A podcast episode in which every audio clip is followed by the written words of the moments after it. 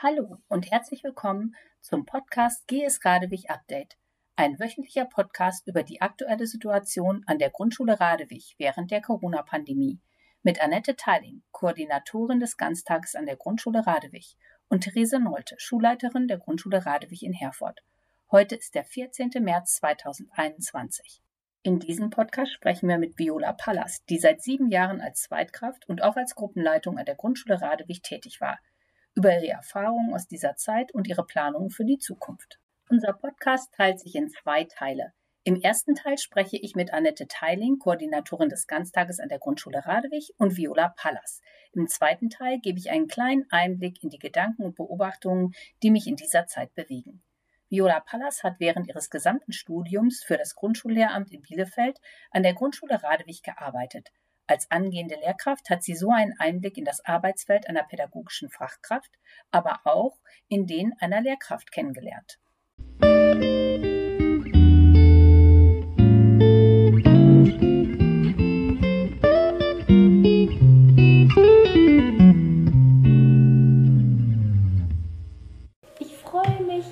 dass ihr heute bei mir seid, Viola Pallas und Annette Teiling. Ja, wir freuen uns auch. Ja, danke schön für die Einladung. ja, wir hatten die Idee, Viola, das ist heute dein letzter Arbeitstag an der Grundschule. Du bist seit sieben Jahren für uns tätig, für den VAB tätig. Ja, wir wollten mal einmal so hören, was macht es mit einem, wenn man sieben Jahre während des Studiums parallel in einer Schule arbeitet? Das ist eine wahnsinns lange Zeit, wie du schon gesagt hast. Und vielleicht kann ich ja einfach mal damit starten, ähm, ja, wie ich eigentlich hier an die Schule gekommen bin. Und zwar habe ich vor meinem Studiumbeginn ja ein Eignungspraktikum gemacht. Ich glaube, das gibt's zurzeit gar nicht mehr, aber bei uns war es noch Pflicht im Studium. Habe die Erfahrung super gerne auch angenommen und finde es eigentlich auch wichtig, dass man das vor dem Studium auch nochmal macht, damit man einfach mal so einen Eindruck bekommt, wie läuft das eigentlich so in der Schule ab und wie funktioniert das eigentlich. Und ja, nach meinem Eignungspraktikum hat mich dann die liebe Annette direkt gefragt, ob ich nicht hier anfangen möchte zu arbeiten. Ja, so hat sich das dann ergeben, dass ich dann nach meinem Eignungspraktikum hier direkt angefangen habe als sogenannte Zweitkraft in einem Klassenteam und bin jetzt seit sieben Jahren hier. Beziehungsweise heute ist ja mein letzter Tag. Genau, ist ein bisschen traurig für uns, ein bisschen freudig für dich, weil du hier einen ganz neuen Lebensabschnitt anfängst. Genau, ich habe mein Studium jetzt beendet. Vielleicht noch kurz dazu. Also ich habe äh, Grundschullehramt studiert an der Universität in Bielefeld und habe aber auch den zweiten Master dort gemacht, und zwar das ähm, Sonderpädagogikstudium. Das geht dann immer ein Jahr länger und man hat dann einen doppelten Masterabschluss. Deswegen waren das jetzt ja sechs Jahre Studium und jetzt ab Mai geht's für mich los ins Referendariat. Genau, da bin ich schon ganz gespannt und freue mich natürlich auch total darauf. und dafür gehst du auch ganz aus der Region weg? Genau, ich bin Münster zugeteilt worden, also dem ZFSL Münster und der Ort äh, Beckum geworden und ich habe jetzt auch schon meine Ausbildungsschule zugeteilt bekommen. Es ist eine ganz kleine Schule, also was ganz anderes. Deswegen freue ich mich auf jeden Fall, weil es einfach nochmal eine ganz neue Erfahrung ist, auch für mich. Kannst du sagen, was für dich, so wenn du jetzt zurückdenkst, was war das, wo du gedacht hast, das, das hat mich am meisten geprägt, das hat mich am meisten verändert, das hat etwas in mir bewirkt, was ich vorher nicht, mhm. was ich ohne diesen Prozess nicht so verstanden hätte oder anders? Also erstmal habe ich natürlich auch viel über mich selber gelernt und auch erstmal für mich als Einstieg, wie läuft so ein Schulalltag über, überhaupt ab? Wie ist das hier? Nicht nur über einen gewissen Zeitraum wie vielleicht für so ein Praktikum über vier Wochen, sondern dass ich einfach alle Prozesse, äh, die hier so an der Grundschule stattfinden, mitbekriegen konnte. Und das Tolle, was ich einfach hier in der Schule so besonders finde, ist einfach die Teamarbeit. Das finde ich halt total toll. Also es arbeiten ja die Lehrer mit den Erziehern in einem Team und dann noch eine Zweitkraft, also meistens ja eine Studierende auch oder ein Student.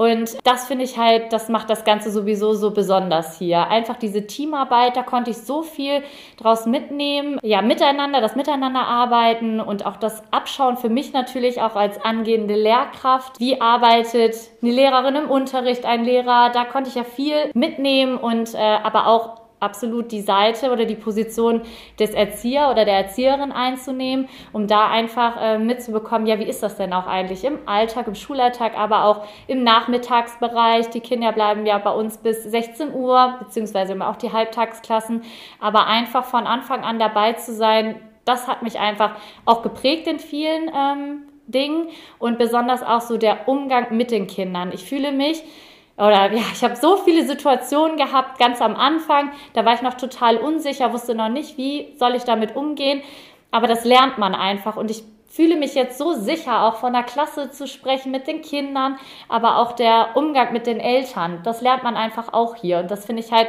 so super. Und für mich glaube ich, kann ich jetzt schon sehr viel mitnehmen und ähm, gestärkt auf jeden Fall in mein Referendariat gehen, würde ich mal so behaupten. Kannst du noch mal erklären, was das bedeutet, Teamarbeit? Bei uns ist jetzt ja so, ich bin ja aktuell oder ich war in der Löwenklasse das Besondere ist ja an der Teamarbeit, dass die Erzieher, die Gruppenleitung mit der, ähm, ja, mit der Lehrkraft der Klasse ja eng in einem Team zusammenarbeitet und ständig im Austausch ist. Das heißt, die haben beide die Verantwortung für die Kinder, stehen beide immer im Austausch mit den Eltern.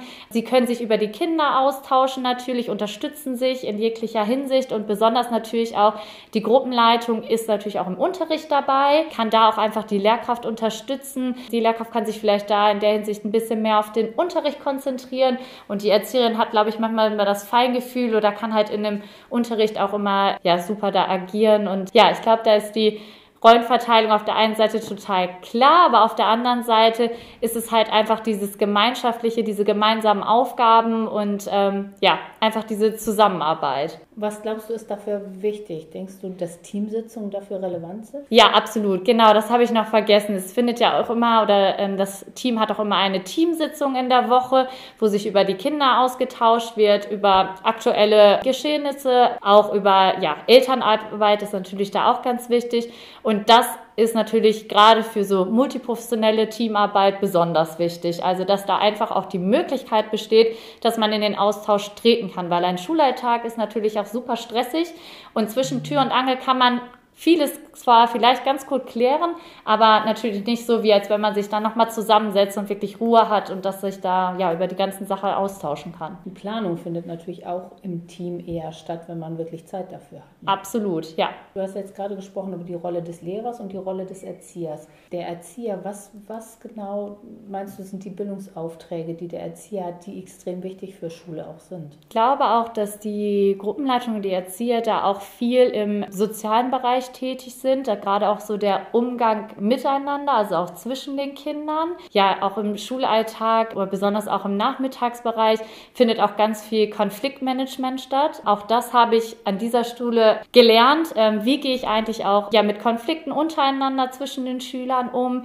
Wie gehe ich, wie, wie lernen die Kinder einen vernünftigen Umgang mit Erwachsenen natürlich, aber auch besonders untereinander? Das waren halt auch wirklich so wesentliche Dinge. Also gerade so in dem sozialen Bereich Bereich, was dann so die Gruppenleitung, glaube ich, als Aufgabe übernimmt. Unterricht alleine macht das Leben ja nicht satt oder nicht schön. Ich mhm. meine, das, das Tolle an Erzieherinnen ist ja, dass sie im Endeffekt Bildungsaufträge aufnehmen können, die gar nicht im Curriculum stehen. Also dass sie eben ähm, freie Angebote machen können, dass sie Angebote machen können, die äh, von Interesse der Kindern ausgehen.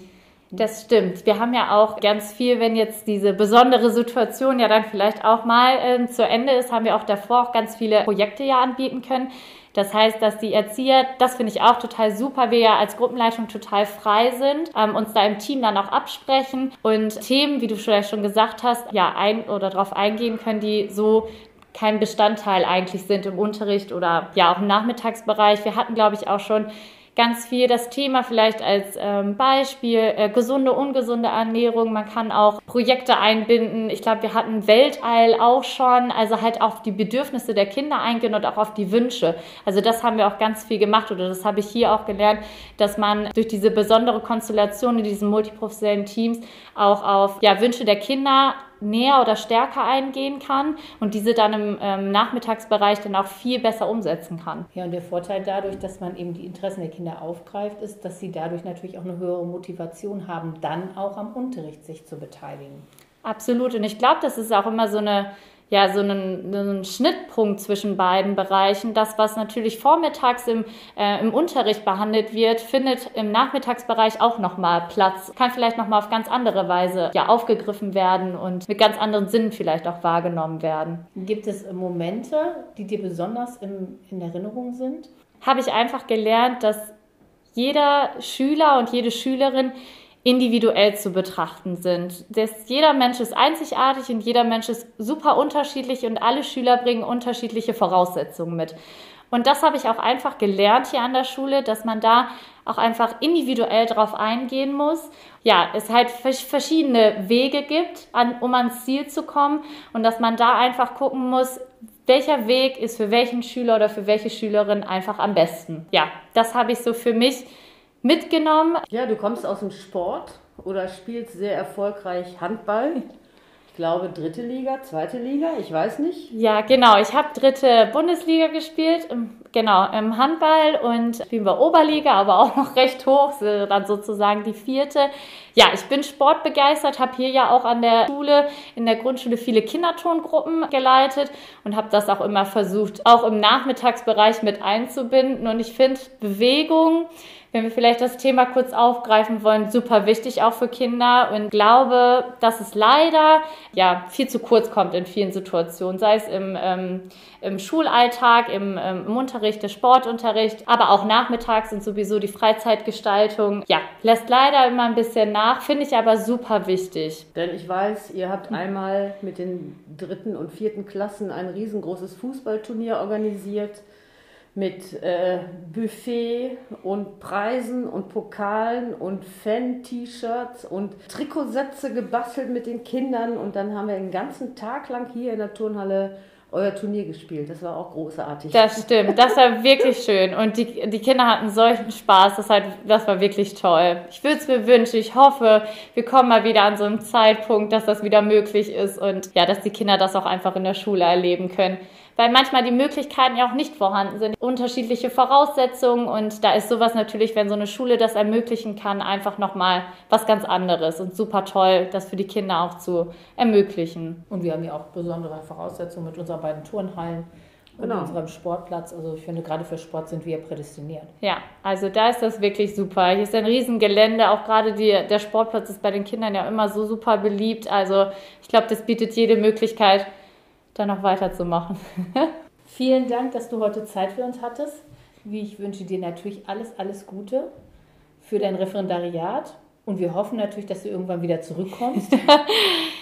Ja, vielen Dank, dass ich die Möglichkeit habe und kann es wirklich jedem nur raten, vielleicht auch nochmal aus ja, Studiumssicht, dass man äh, die Möglichkeit einfach hat, ja, neben der Schule, neben der, äh, beziehungsweise neben dem Studium an einer Schule bereits zu arbeiten, das bringt einem so viele Erfahrungen. Ich glaube, das ist die beste Vorbereitung auf das Referendat oder beziehungsweise auf das spätere Berufsleben als Lehrkraft. Also da kann ich nur sagen, dass das auf jeden Fall meine beste Entscheidung war, die ich nur treffen konnte.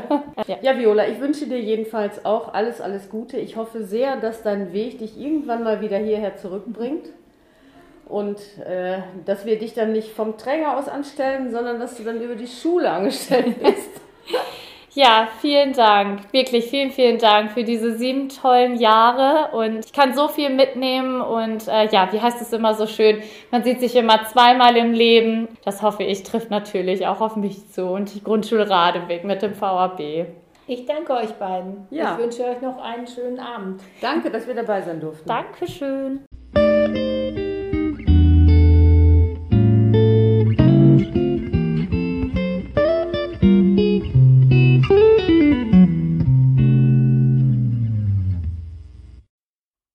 Aus dem Gespräch mit Viola Pallas wird mir noch einmal deutlich, dass sich jeder von uns durch die Menschen, die ihm begegnen und die Ereignisse, die wir erleben, zu dem Menschen entwickelt, der wir dann sind. Jede Begegnung gibt uns somit die Möglichkeit, etwas zu lernen und uns weiterzuentwickeln. Wenn ich zurückdenke an das Distanzlernen und unsere ersten Schritte im Wechselunterricht im neuen Jahr 2021, dann bin ich dankbar für alles, was wir gemeinsam in dieser Zeit der Pandemie geschafft haben. Jeder von uns hat an jedem Tag sein Bestes gegeben. Jeder. Kinder, Eltern und das gesamte Schulteam. Vielleicht war das heute nicht so gut wie gestern oder vor einer Woche. aber es war das Beste, was wir heute geben konnten. Und das ist in Ordnung so. Jeder von uns versucht, die beste Version seiner selbst zu sein und zu werden. Für das gesamte Schulteam steht die Beziehung zu den Schülerinnen und Schülern an erster Stelle und das Unterrichten erst an zweiter. Wir unterrichten zuerst Kinder und dann die Lehrpläne. Wir alle haben uns den Schwierigkeiten gestellt und sind nicht vor ihnen davongelaufen. Und indem wir uns ihnen gestellt haben, haben wir uns verändert. Wir sind nicht mehr die, die wir im März 2020 waren. Wir alle haben neue Dinge gelernt und darüber unsere Einstellungen verändert oder erweitert. Danke, dass Sie uns Ihre Zeit geschenkt haben. Um sich selbst zu kümmern und für die eigene Gesundheit zu sorgen, ist ein Zeichen von Nächstenliebe. Nur wenn wir uns um uns selbst kümmern, können wir uns auch um andere Menschen kümmern. Deshalb seien Sie gut zu sich und zu anderen. Ich hoffe, wir hören uns in der kommenden Woche wieder. Ich wünsche Ihnen eine schöne Woche. Vielen Dank.